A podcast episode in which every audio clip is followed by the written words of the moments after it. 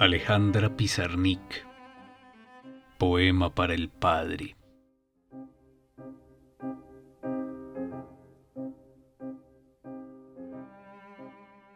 Y fue entonces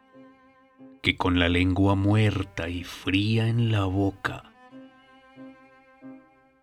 cantó la canción que no le dejaron cantar. En este mundo de jardines obscenos y de sombras que venían a deshora a recordarle cantos de su tiempo de muchacho, en el que no podía cantar la canción que quería cantar, la canción que no le dejaron cantar sino a través de sus ojos azules ausentes, de su boca ausente, de su voz ausente. Entonces, desde la torre más alta de la ausencia,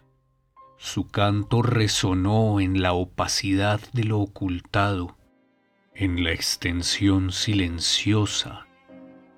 llena de oquedades movedizas,